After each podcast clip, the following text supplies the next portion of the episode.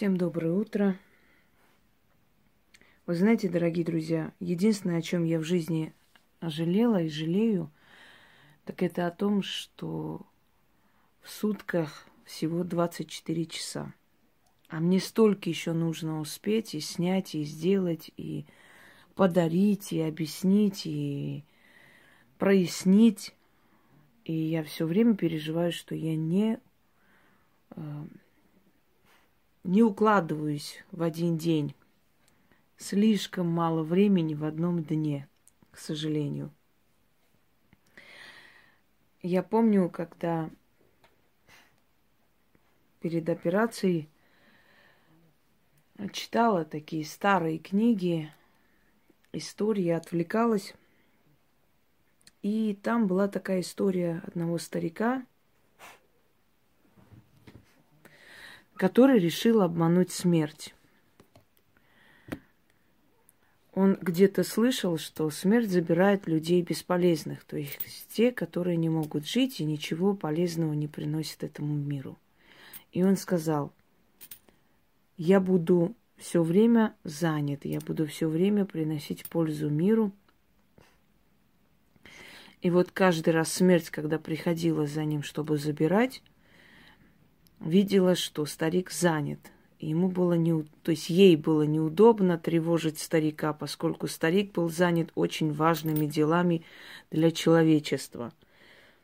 И вот так смерть веками приходила и уходила – пока старик от своих дел не устал и сам не попросился уйти на отдых. Я в тот день подумала, какой же мудрый был человек. Вот надо так прожить, чтобы смерть каждый раз, приходя, увидела тебя настолько занятой делами, чтобы смерти было просто неудобно тебя в этот момент отрывать и забирать. А если без шуток, то я хочу умереть на лету, на бегу, вся в делах, вся в заботах. В тот момент, когда у меня один ролик загружается, второй я снимаю, третьему человеку отвечаю, пишу, корректирую, что-то смотрю, что-то э, из своих книг теней достаю, э, значит, новые атрибуты куда-то укладываю, определяю. И я хочу умереть вот в такой момент, очень занятый, загруженный, чтобы даже не понять и не почувствовать, что я умираю, чтобы не успеть даже, э, скажем так, ощутить этот момент смерти. И я думаю, что так и будет. Я хочу застать смерть, или чтобы смерть меня застала, за очень такой... Э, за очень загруженным таким моментом, чтобы она меня видела всегда работающей, и чтобы я ушла вот в этой суматохе дел. Я не хочу лежать и ждать ее. Я хочу вот так встретить. И, наверное, так ее и встречу однажды. Поэтому не удивляйтесь моей одержимости. Дорогие друзья, мне когда-то сказали, что мне осталось жить три месяца – и когда я смогла это преодолеть, когда боги решили оставить меня на этой земле ради моего ребенка, я поняла, что теперь эта жизнь уже мне не принадлежит. Мне подарили эту жизнь. То есть, по сути, я сейчас могла не быть, не существовать, лежать в земле. И я поняла, что мне э, как бы дали в долг эти годы. Мне подарили. Я хочу вот каждую минуту своей жизни потратить с пользой, каждую секунду. Я каждый день себя спрашиваю с утра, что я сегодня должна отдать миру. Меня не интересуют ни мои враги, ни сплетни, ни грязь. Мне некогда ими заниматься. Я настолько не обращаю на это все внимания, что для меня это все несуществующая вещь. Может, поэтому я иду вперед, потому что все мудрецы говорят, что э, поднимается тот человек, который не обращает внимания на окружающих, который не обращает внимания происходящее вокруг себя. Если зацикливаться на, на всем том, что происходит, можно сойти с ума. Можно, ну просто можно, знаете, как сложить крылья, можно сломать себе эти крылья, можно отчаяться, можно разочароваться во всем и остановиться. И, собственно говоря, все твои недруги, недоброжелатели этого и добиваются. Я хотела сейчас провести ритуал, но ничего, я ритуал успею еще снять, я, наверное, с вами побеседую все-таки, потому что все это было подготовлено для ритуала как раз. Но я хотела бы с вами, наверное, поговорить, побеседовать немного. Дорогие друзья, чем высоко человек взлетает, чем выше он поднимается, тем больше он становится мишенью – он пробуждает зависть, ненависть. И это понятно, это можно понять. Я не говорю, что это можно оправдать, но я могу понять своих врагов, я могу понять своих недоброжелателей, я могу понять людей, которые хотят моего падения. Не оправдать их и не как бы войти в их положение. Но понять способна.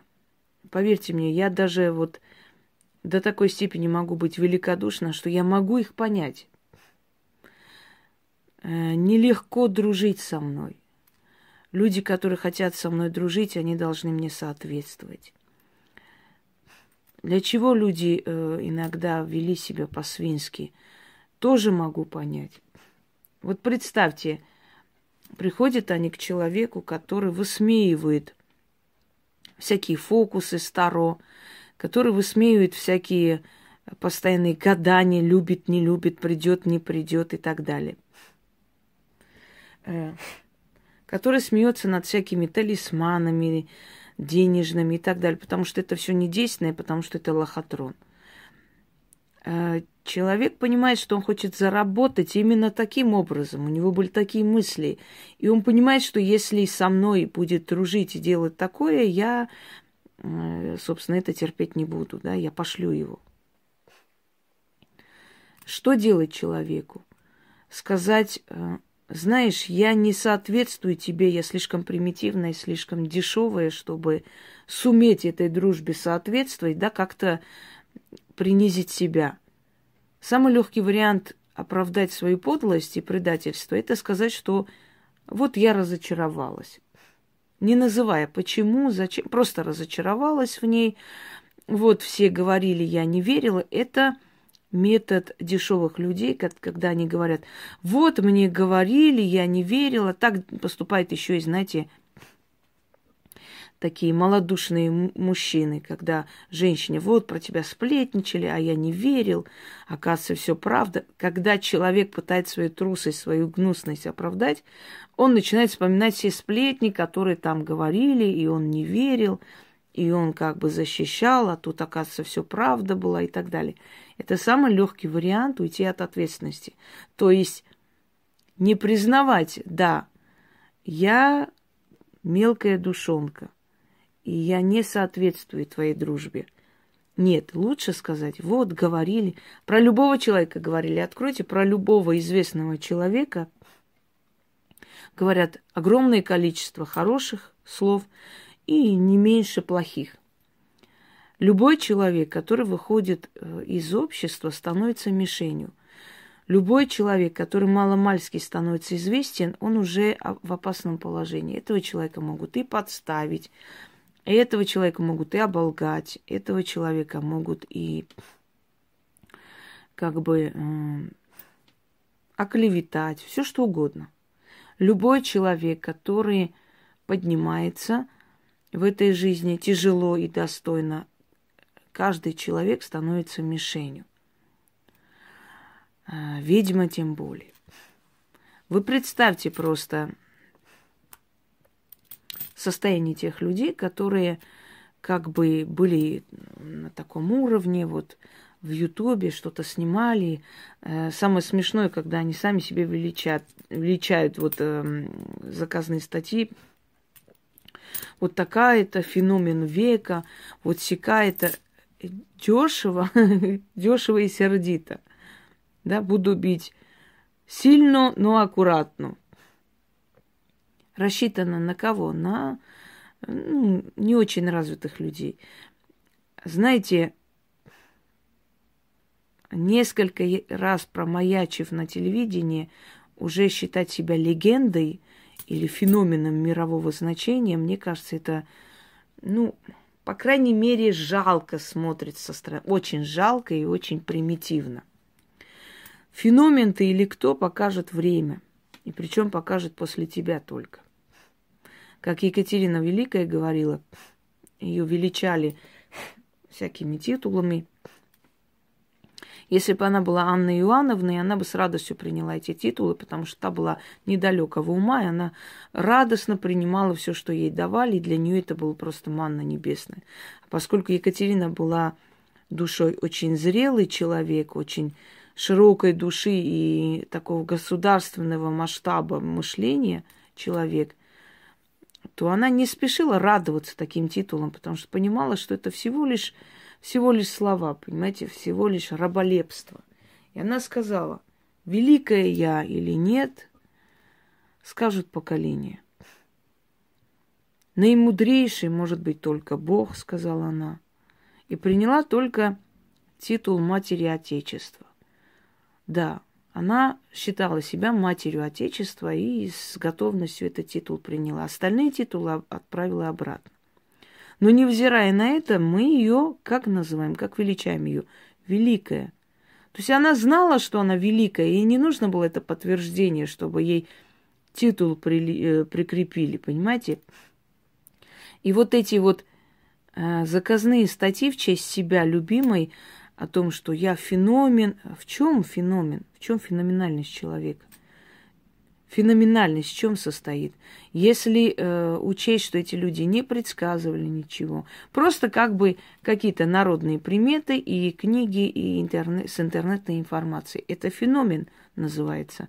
Ну, теперь будем знать. Человек, который делает нечто, что другие не могут, даже этот человек не может называть себя феноменом, потому что наверняка в древние времена, да и после него очень может быть, что родится человек, который тоже сможет наравне вот такое сделать. Этот человек всего лишь необычный, всего лишь, скажем так, достояние мира, да, человек полезный мирозданию.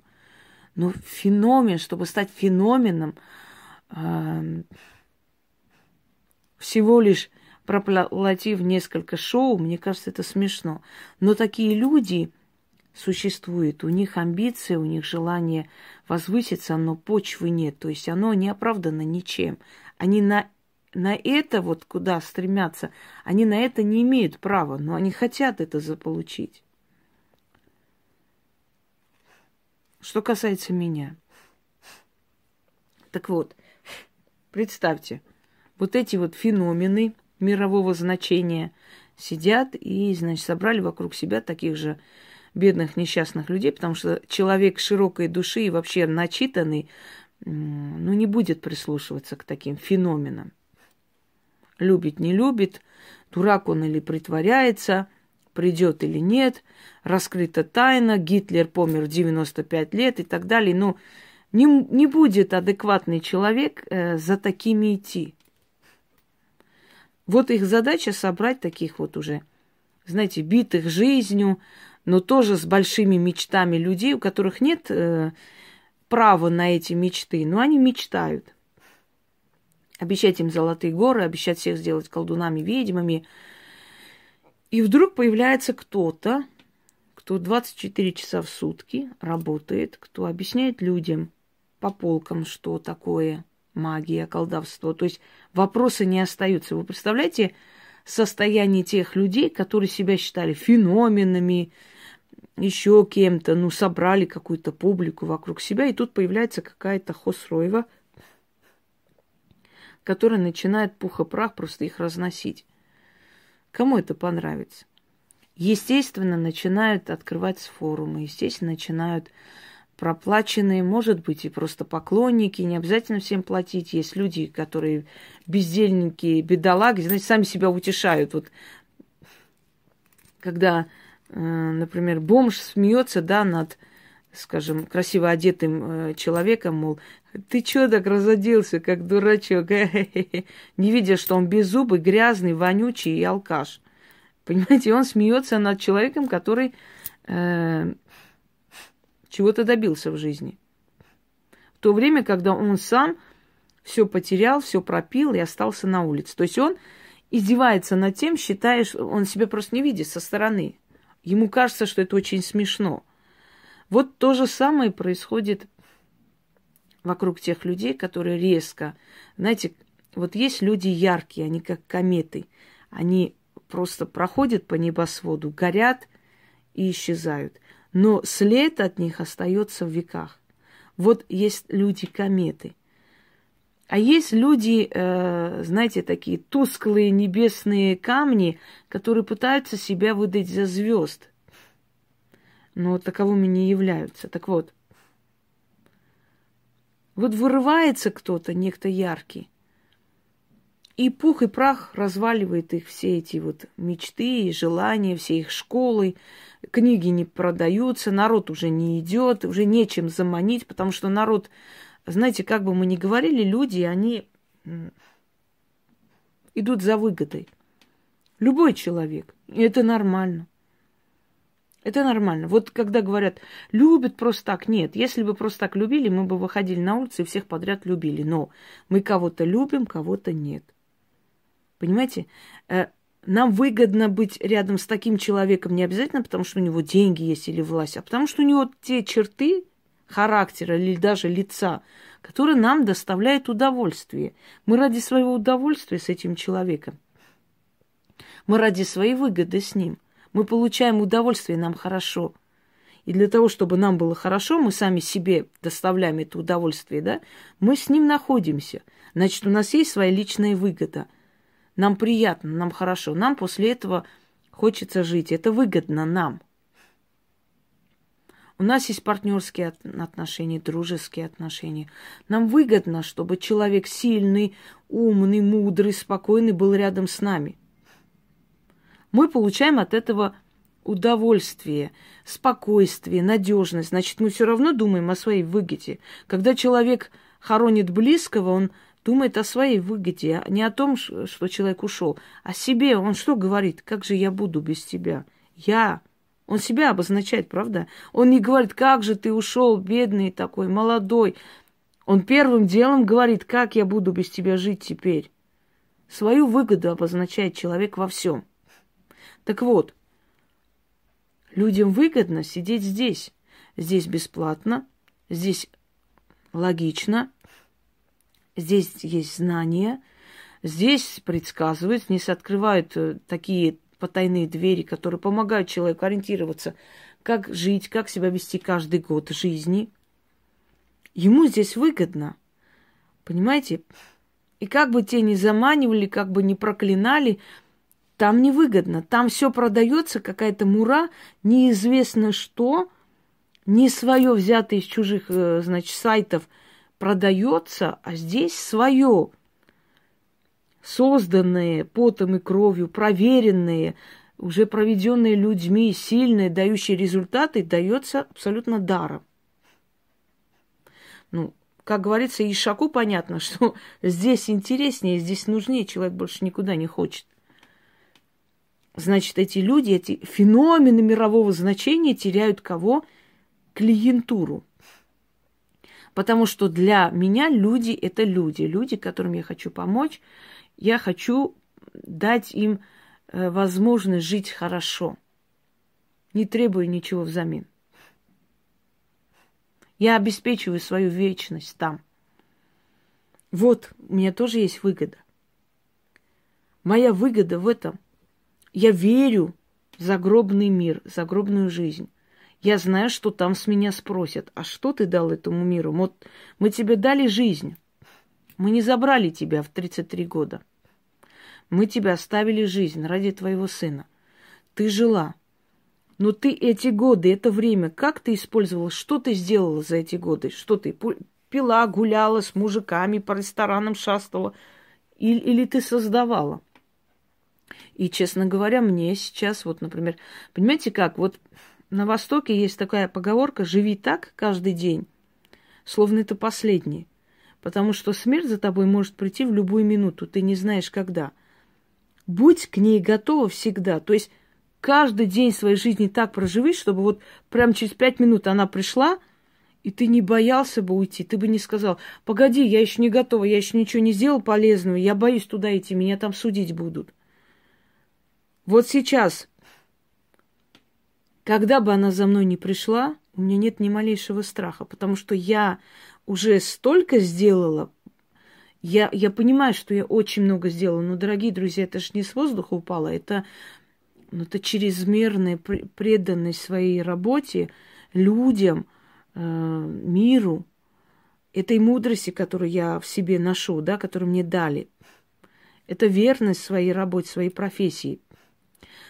И в любую минуту, что бы со мной ни случилось, когда бы я не ушла, я не боюсь уже. Я знаю, что мое имя останется. Потому что столько, сколько я смогла за эти короткие годы сделать, причем вы знаете, сколько мне мешали, сколько мне было боли причинено. Если бы этого всего не было, я бы сейчас, наверное, уже 101 книгу писала. Но невзирая ни на что, я благодарна богам, что они мне дали такой сильный характер. Если кто-нибудь из вас скажет, что любой это может, я посмеюсь. Неважно даже в магии, пускай. Пишите философские книги, пишите медицинские справочники, хоть что – если кто-нибудь из вас скажет, что сможет вот это все вынести, вытерпеть, вот эту грязь, грязь, которую пытались, видите, заткнулись. Я же говорю, никогда не сдавайся, и ты увидишь, как сдаются другие. Сколько они пытались мешать, они смогли? Нет. Почему? Потому что я очень концентрирован на своей работе. Мой мозг настолько занят делами, что я абсолютно даже не думаю о том, где бы что написали, где что могли там снять. Ну так, если так иногда случайно мне покажут, и то я говорю, не надо мне показывать, я не хочу на это вообще обращать, мне плевать на них. Те, которые пойдут и к таким будут сидеть, обсуждать, хихикать, Туда ими дорога. Мусор мне не нужен. Это хорошо, что есть подобное. Мусор отсеивается. То есть люди, которые маловерные, люди, которые малодушные, ничтожные, дешевые, жалкие, они сразу отсеиваются, уходят в эти места. Потому что там удобнее, знаете, найти еди- единомышленников. Как говорится, э, дураку никогда не будет э, трудно найти э, единомышленников. Вот в этом у него никогда не, не бывает нехватки. Всегда найдется. А еще есть такой момент, э, у лжи тысячи свидетелей, а у правды ни одной. Понимаете? Бывает обидно, бывает больно, когда э, вранье читаешь, вот откровенное вранье, откровенное просто, вопиющее э, вранье некоторых таких, не, не даже касаемо личной жизни, а вообще и работы, и вся, всякое. Конечно, больно, думаешь, это же надо вот столько отдавать миру, столько делать, и как же все-таки бывает момент несправедливости, ты думаешь, я столько отдаю, а все равно в какой-то момент мне такую боль причинят ни за что. И, и причиняли. Но потом, ближе к сорока, твоя вот эта вот агония заканчивается. Нас мучают до сорока лет. Просто до сорока лет мы не имеем права не семью создавать, я вам скажу честно. Если мы создаем через большие жертвы, нам дают эту возможность, но взамен очень много приходится пройти. Я, например, знаю, что я заплатила всеми своими мучениями ради того, чтобы у меня был ребенок, чтобы он жил.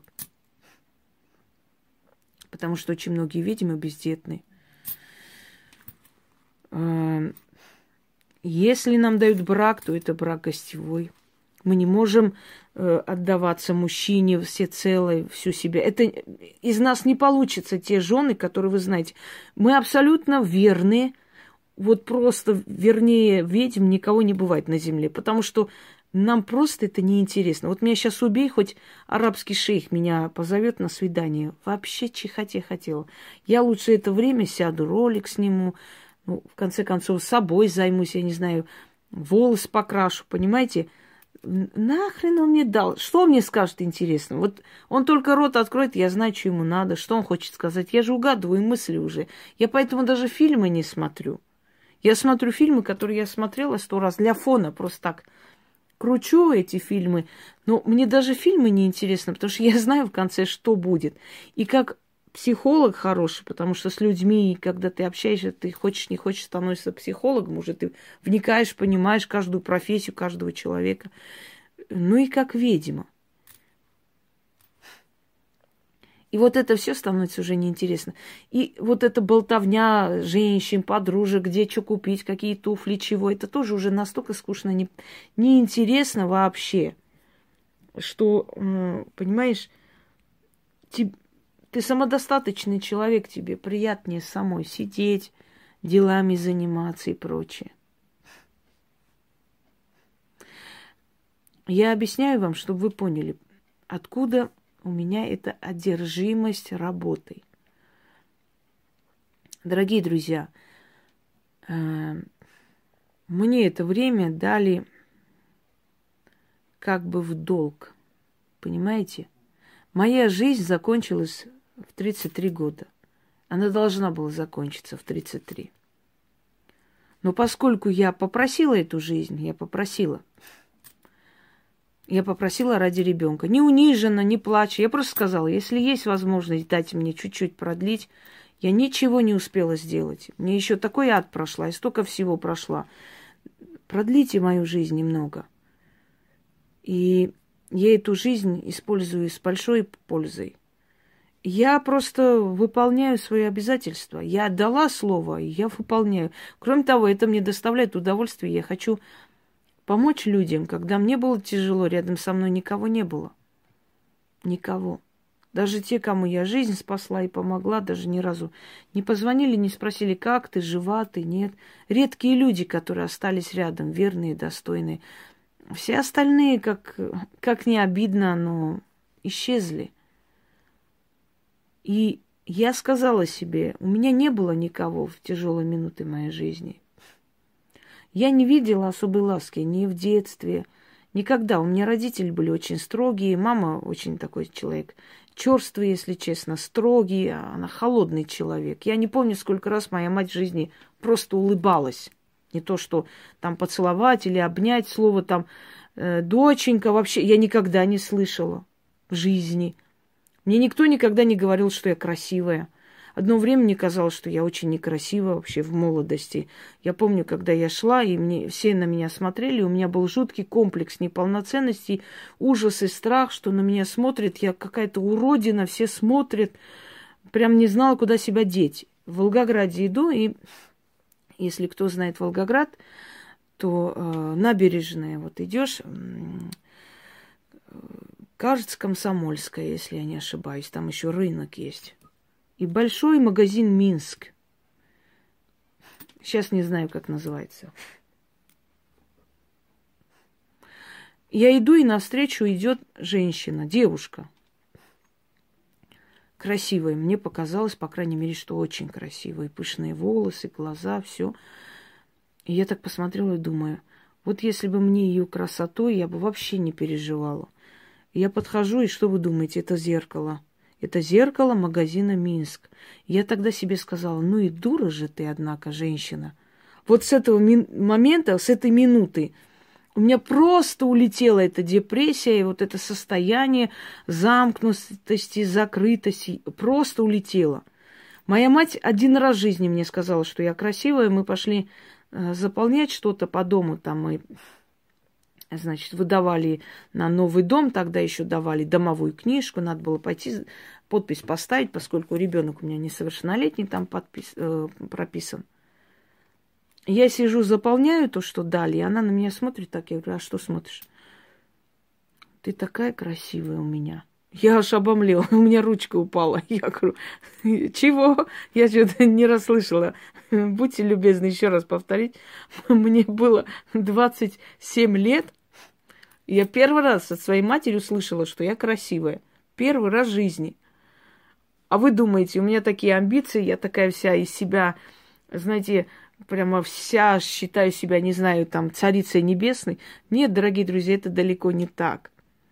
Я с этими комплексами боролась много лет и искоренила, исправила. Это сейчас я набралась мудрости. Я не всегда была так мудра. Я была такая же молодая, глупая, как и многие-многие женщины. Так вот, дело в том, что У меня в жизни в трудные минуты никого не было рядом. Никогда. Мне всегда, вот, знаете, резали прям наживую. И это мне помогло выработать характер. Любую свою проблему, любую трудность, любую беду я проходила совершенно одна, без чьей-либо помощи. Я дала себе слово, что если боги дадут мне немного жизни, то я эту жизнь использую с огромной пользой. И более того, я буду у тех людей, у которых никого нет. Вот так и случилось. Я вот пришла в этот мир для тех людей, у которых никого нет. И если у этих людей нет никого, у них есть я. И поверьте мне, я способна помочь им. Теми знаниями и теми работами, которые я дарю людям, любой, даже самый потерянный, самый погибший человек может встать на ноги. Если не с помощью моих работ, то с моей помощью станет. Мне просто не то, что дали эту силу, эта сила была, мне просто усилили, можно сказать, сотни раз сильнее это все дали для того, чтобы я могла помочь другим. И я благодарна и своим врагам, я благодарна и людям, которые со мной были, которые мне никогда в жизни ни капли тепла не дали. Потому что именно они вот сделали, знаете, сковали из меня вот то самое железо, которым я являюсь. И я благодарна богам за то, что мне дали просто такой сильный характер.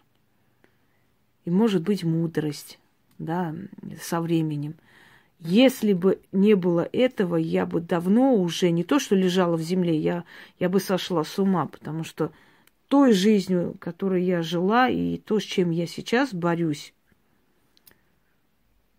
и все это успеваю, это только благодаря моему сильному характеру. Ну, еще и поддержке тех сил, которые меня привели в этот мир. Вот, собственно, что я хотела сказать, чтобы объяснить вам мою одержимость работой – да, я одержима работой. Вот если меня можно судить за эту преданность к моему делу, то, наверное, да, вот, вот судить меня можно. Но я в любой момент, уходя из этого мира, моя совесть абсолютно чиста перед силами, потому что данную мне ими жизнь я не разбазарила впустую а использовала и использую с большой пользой. Каждый день думая, что еще этому миру сегодня дать, чтобы день не зря прошел. Всем удачи!